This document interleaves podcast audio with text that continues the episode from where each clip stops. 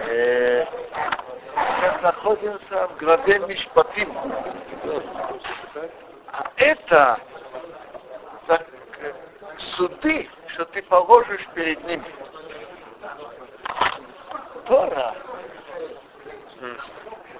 Интересно, что первая э, большая глава после получения Торы на горе Синай, это именно денежные отношения между людьми. Э,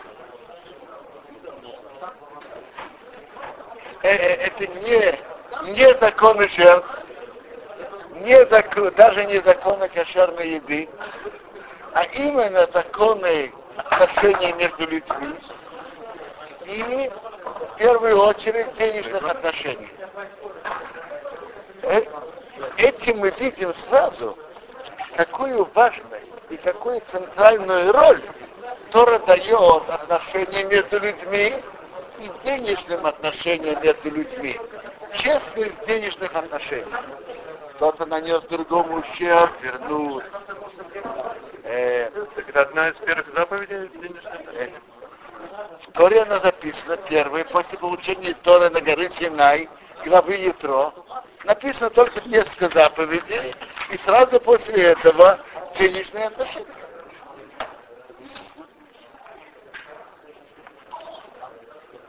Э, ну, э, значит ты положишь перед ними? Перед еврейскими судьями. Отношения между людьми и особенно денежные отношения очень часто может быть, что люди понимают по-разному. Я понимал наш договор так, а другая сторона понимает по-другому. И в таких спорных вопросах обращаются к раввинам еврейского суда, и, и они принимают решение, соответственно, закону Торы, кто прав. Тора э, рассказывает и сообщает нам много законов разных денежных отношений. Но вообще-то надо знать, что по Торе и это очень, очень логично, большую центральную роль в денежных отношениях между людьми играет то, что они между собой договорились. И понятно, что договоры обязывают обе стороны. Вопрос всегда поднимается, что в ситуации, о которой они не договорились. Что вытекает из тех условий, что они между собой договорились, на те ситуации, которые не оговорены. Второе, есть законы разных ситуаций, которые никто ничего не говорил. Например, о разных ущерб... законах ущерба. Человек вырыл на улице яму, и кто-то туда упал. Бык, осел, надо заплатить ущерб. Э, быка, бык одного человека забодал быка другого и так далее, и так далее. Который говорит нам подробно все эти законы ущерба, если кто наносит другому, он должен ему возместить. Э, если кто, не дай Бог, наносит другому телесный ущерб, есть несколько параграфов, что он должен платить. Во-первых, за потерю какой-то, я не знаю, какую-то часть тела, не дай Бог. И что он теряет способность. Это то, что имеется Лечить. Око за око, да? Что? Око за око имеется. А. Айн так это айн. То, что в Торе пишется, око за око, это значит, стоимость глаза он должен ему вернуть. Э, смотрите. И Талмуд подробно это анализирует. Хотите, можем это спокойно проанализировать. Я хочу просто продолжить сам закон.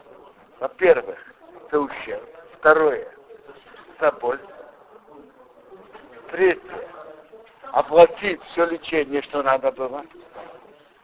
Оплатить э, за то время, что он вообще был, как теперь говорят, на больничном, не мог вообще ничего работать и, и, и он должен будет заплатить ему за стыд. Вот предположим, кто-то дал другому пощечину. Так э, тут, тут две вещи в основном. Боль и, и стыд. Э, это, это, да, это очень солидная сумма.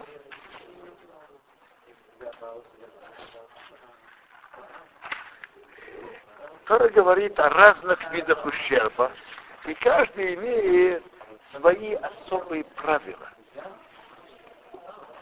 Тора говорит про разные э, про Тора говорит о разных денежных отношениях. Смотрите, я уже сказал, что в денежных отношениях э, если Тора пишет про человека, который принял на себя хранить чужие предметы другого, бесплатно или за плату. Кто одолжил у другого предмета? Я скажу вам сейчас правило Торы. Кто, кто взял, согласился хранить чужие предметы бесплатно, он должен платить только за пошлость, за то, что он не следил за ней как надо. Но это тоже достаточно широкие рамки. Предположим, один оставил у другого предмет. Я скажу, а где это? Я не помню, куда положил. Это, это уже оплошность. Что значит, мою вещь ты не знаешь, куда ты положил? У меня есть друг, когда он э, едет, на, едет в Америку по делам, вы знаете, в Америке все подходят к нему. Вот у меня там есть дочка, двоюродный брат, знакомый. Вот на тебе эту вещь, вот только эту вещь, вот только тебе эту вещь, передай, пожалуйста, и так далее. А тот человек знает, что он закручен, он может забыть, может перепутать. Он заранее говорит, я не принимаю на себя ответственность. Если предмет будет сохранен, и я буду помнить, я верну, я себе не буду присваивать. Но брать на себя ответственность, помнить и отдавать я не беру, я просто не в состоянии. Но если человек понимает, то, то несет на себя полную ответственность. Потом он, э, допустим, забыл, или он должен будет заплатить. Или еще пример. Человек взял предмет на хранение. Ну, и он добрый человек, он гостеприимный. Он принял какого-то гостя, который он не знал, кто он, что.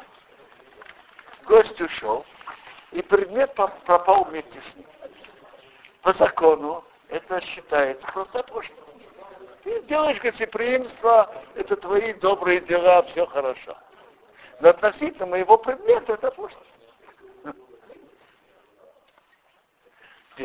Второй, теперь это интересное правило. Чем человек больше получает, тем он более ответственен. Несет больше ответственности. Кто хранит бесплатно, так он э, несет ответственность только за пошлицу. Кто хранит зарплату, он уже несет ответственность и, и за оплошность, и если это своровали.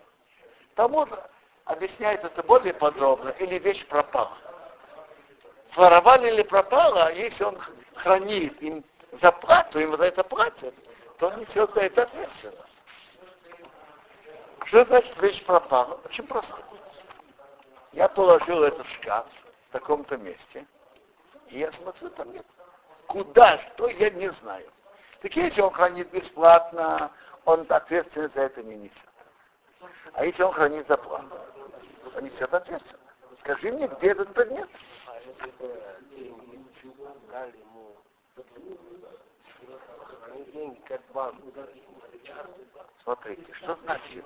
Вопрос по-разному. Бывает, что человек оставляет другого деньги, чтобы он эту пачку денег у себя дома держал.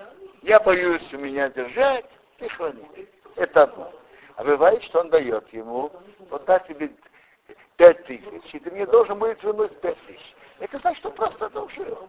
Никого не интересует, что с твоими деньгами произошло. Я тебе дал такую-то сумму, ты мне эту сумму должен вернуть. Очень просто. Они ему просто должны деньги. Э, что считается? Что? Не Шамерхинам, это Рубе, он одолжил деньги.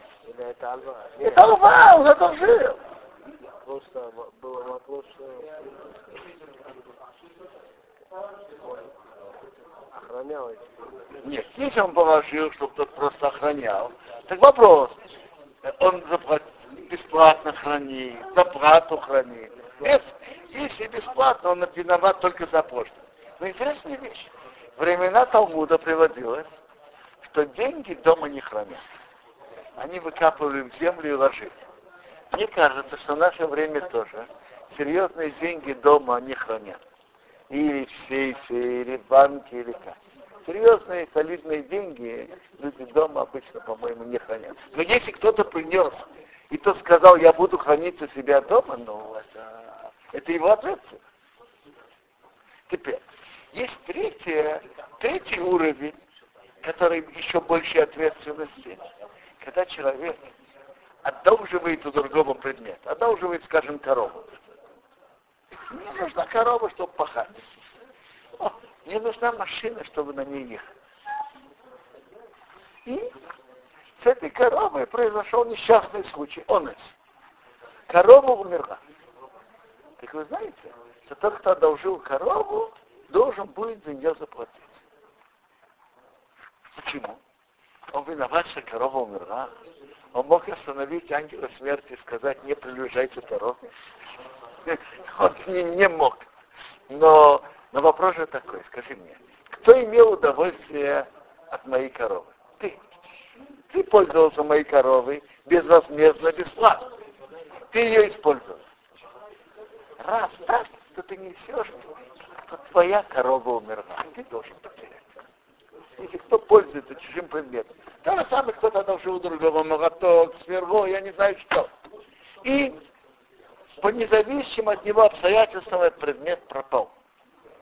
Так он, э, он обязан уплатить. Есть одно исключение, за что человек, который одолжил у другого день, у другого предмет, не должен платить. Знаете, какое исключение? Он взял сверло, чтобы им сверлить. И при, обычно при сверлении сломал. Он взял корову, чтобы пахать. А корова от, от пахания умерла, от работы. Так в этом случае он платить не должен. Знаете почему? Талмуд говорит почему. Талмуд говорит так, смотри. Я взял корову, что у меня тихо, смирно стояла в сарае, сидела в сарае, или что, стояла в сарае, или чтобы пахать. Для чего я взял корову, скажи мне? Что? Что? Вы правильно, вы правильно подчеркнули. Значит, тот дал ему хилую корову. Если она умерла само собой, он должен заплатить. Но если она умерла от работы, не, надо прибавить. Не просто умерла от работы. Если он ее переутомил, работал с ней не как нормально работает, переутомил, то, конечно, он должен заплатить. Если он работал с ней нормально, то же самое с сверлом. Если он с сверлом работал в таком темпе, что обычно делает перерывы в работе, а он работал без перерывов, то понятно, он несет ответственность. Или сильно надавил. То есть принцип такой, если он работал с, с этим инструментом. Более интенсивно, чем обычно им работает, неважно в чем и как, э, инструментом, коровы, неважно чем, то он, конечно, должен платить. Но если он работает как нормально им работает, и корова умерла, сверло испортилось, то он платить не должен. Это, это то, что Талмуд говорит об этом. Но Талмуд говорит нам интересную вещь, что люди между собой в денежных вопросах могут договариваться как хотят, и это имеет полную законную силу. Человек может оставить у другого на хранение предметы, и они могут договориться, чтобы... Ведь я не принимаю ответственность. Так? А можно договориться. Он оставляет у него на хранение бесплатно. Но я хочу, чтобы ты принял ответственность, как тот, кто хранит заплату. Или он говорит, знаешь что, я оставляю тебя бесплатно, но я хочу, чтобы ты имел ответственность, как будто кто-то должен. Если тот соглашается, это имеет полную законную силу. В денежных вопросах люди между собой могут договариваться, как они хотят. Э, кроме в отношении процента, это, это уже за, прямой запрет Торы. И это не просто денежные отношения. Запрет процента, это запрет Торы. Тут нет такого, что человек сказал. Впрочем, закон процента тоже пишется в нашей главе. Что еврею еврея запрещается давать процент и брать процент. И этот запрет, даже если обе стороны будут согласны с полным сердцем, это ничего не поможет. Как пишут уже комментаторы Талмуда, что очень большой процент людей, которые занимаются бизнесом, или людей, которые обрабатывают землю, с удовольствием возьмут деньги на процент, особенно если процент будет низкий. Но Тора запретила это как Тора полностью запретила, чтобы еврею у еврея брал процент. Что? Не еврею можно давать процент, можно брать процент. Нет никакого запрета процента у евреев. И брать процент у евреев тоже можно? Не евреев тоже можно? Конечно, можно. Если российский банк, но владелец этого банка еврей, будет считаться он еврейский или не еврейский? Как это? А что значит он владелец? Он действительно еврей владелец? Я хочу понять. Банк, который дает всех выходцев из России кредиты. Ну, Они говорят, мы не подписываем вот этот договор, с, э, написали. да. Потому что мы так не знаем, ребенок или не ребенок, или российский, нам все равно. Еще раз. Кто хозяин? Я вам скажу, это может быть в Америке, это может быть в России, в Бельгии, в Англии. Кто хозяин денег и хозяин всего этого? Альфа банк, хозяин Смотрите, я... э, э, смотрите, сказать вам однозначно, это же вопросы и денежные, вопросы в ребитах. Но, в принципе, если хозяева евреи, какая нам разница, это российское, или иранское, или бельгийское. Если хозяева евреи, то то же самое евреи в Америке, которые ведут банк, им нельзя давать под процент и брать под процент. Что? А. Скажу вам честно, вы задали вопрос, что я честно не знаю. Это надо, надо знать. Вопрос, по многих вопросах идут по большинству. Теперь, что тут? Поможет ли, что большинство хозяев не евреи? Я честно не знаю. Но я сказал только принцип. Принцип, что в денежных вопросах то, что люди между собой договорятся, обязывает обе стороны кроме процентов, потому что процент это запрет, который Тора на нас наложила. Впрочем, вы знаете, что проценты есть интересные, это то исключение в другом вопросе. В Торе есть запрет грабить, есть запрет воровать. Скажите, вы найдете в Торе запрет быть ограбленным, быть обворованным? Понятно, это нехорошо и неприятно, но запрета такого нигде не написано. А про- в законах процента написано прямо и ясно. Есть запрет давать под процент, и есть запрет давать процент. Потому что Тора это считала как запрет, э, запрет Торы. Не просто, это не вопрос денежных отношений. То, что человек может уступить один другому, это в денежных отношениях. Почему в денежных отношениях люди могут договориться, как они хотят? Очень просто. По закону полагается так-то и так. Но я тебе уступаю, уступаю. Человек может уступить другому на свои деньги, на свои права и привилегии. В денежных вопросах человек хозяин над своими правами и своими привилегиями. Так в денежных вопросах, если люди договариваются в чем-то, не, не как Тора говорит, не, не по правилам, как написано в Торе, я не говорю, что это против, э, не имеет на это права. Допустим, я сказал вам, что кто хранит бесплатно, договорились, чтобы он имел ответственность, как тот, кто одолживает. Человек принимает на себя обязательства, он не обязан, пожалуйста. Он принимает, это его, это его право. Но процент это, это запрет Торы. Поэтому в, эти- в этом вопросе то, что человек уступает или согласен, не имеет никакой силы.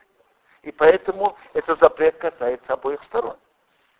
И кто дает процент, и кто берет тот процент.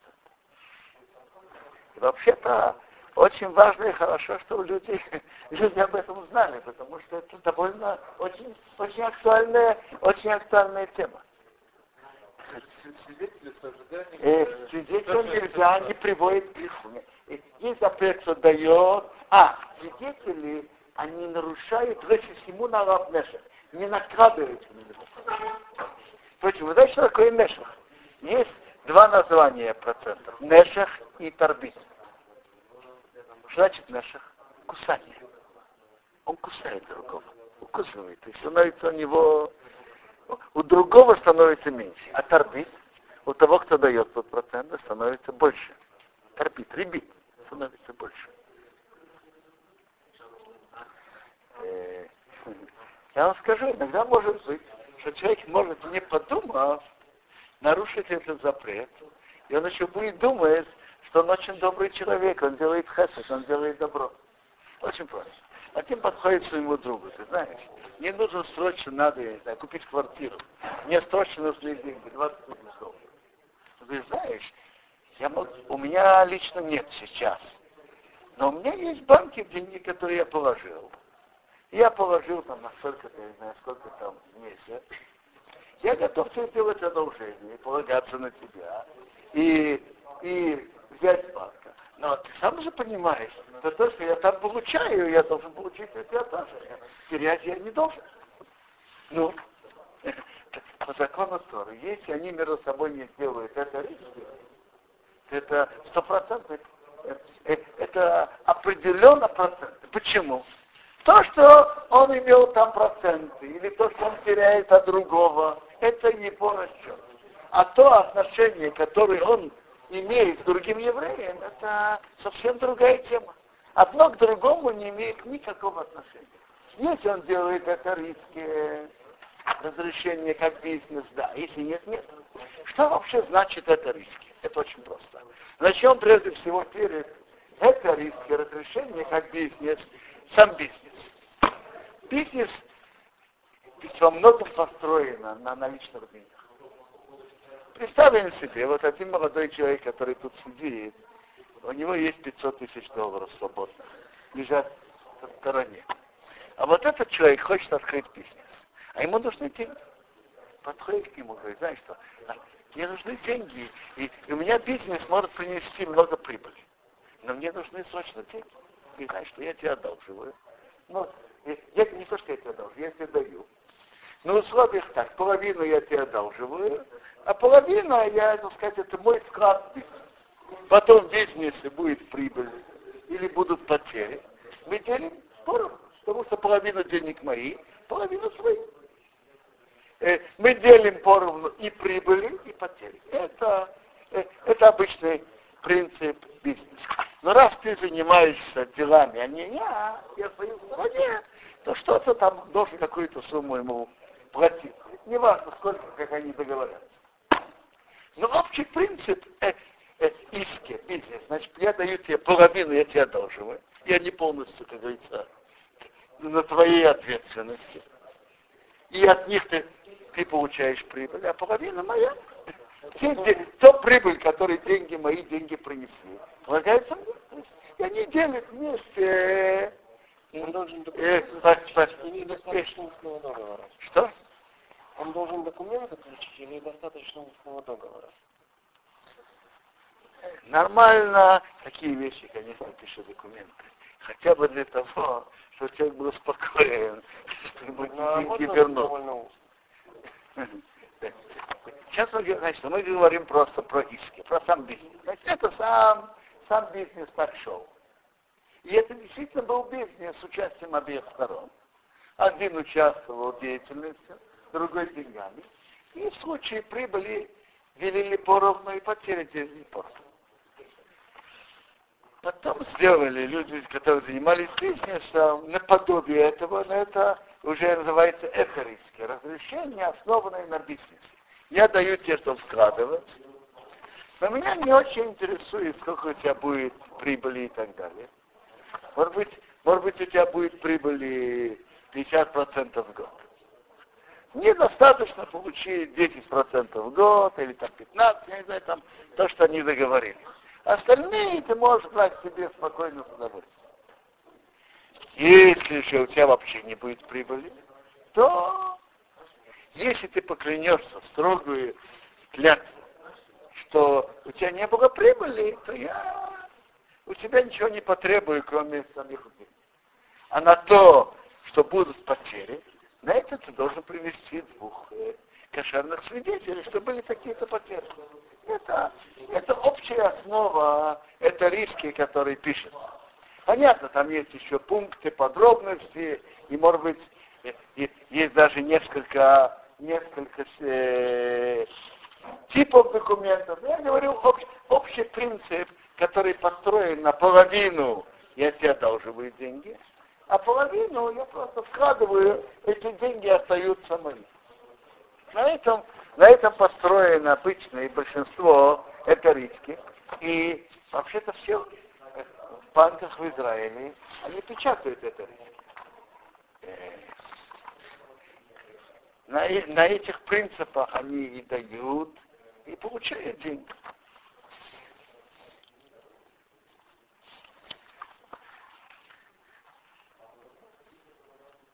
Э, Тора рассказывает нам еще много э, разных законах денежных. И о законах штрафов тоже. Торе написано, что если кто-то украл, что он должен заплатить? Он должен заплатить два раза больше. В чем смысл этого штрафа? Смысл штрафа очень просто. Как ты хотел сделать тому, так платим, платим тебе. Ты, ты захотел, чтобы у Хайма было на, на корову меньше. Попробуем, что у тебя было на корову меньше увидим, как ты будешь от этого доволен. Это, в принципе, мера за меру штраф. Но интересно, штрафы, которые в Торе, всегда платят тому, кого он хотел ограбить, кого он, кого, кого он воровал. Именно ему. Ты хотел, чтобы того было меньше, штрафует тебя. А если кто был преступник рецидивист, то он должен, его штраф, он не только украл, быка или овцу, но он еще зарезал или продал, его штрафуют уже пять раз за быка и четыре раза за овечку. То есть его штрафуют больше, раз он повторил свое преступление. Э, в Талмуде разбирается. А почему эти штрафы только на быка и овцу козу? Талмуде разбирается, а почему делает разницу между быкой, быком и овцом, и овцой. Один из путей по Талмуде так. В принципе, штраф, страховать надо было бы в четыре раза больше. И поэтому штрафует на, за овцу в четыре раза больше. Но у быка есть еще за что его штрафовать. Когда кто-то когда-то обрабатывали поле быка. Если кто-то украл другого быка, то он не позволил ему честно зарабатывать свой кусочек хлеба, по-честному обрабатывать свое поле. А, ты не позволил другому честно работать и обрабатывать свое поле, штраф, штрафуем тебя еще один раз. Не четыре раза, а пять. На этом я останавливаюсь сегодня.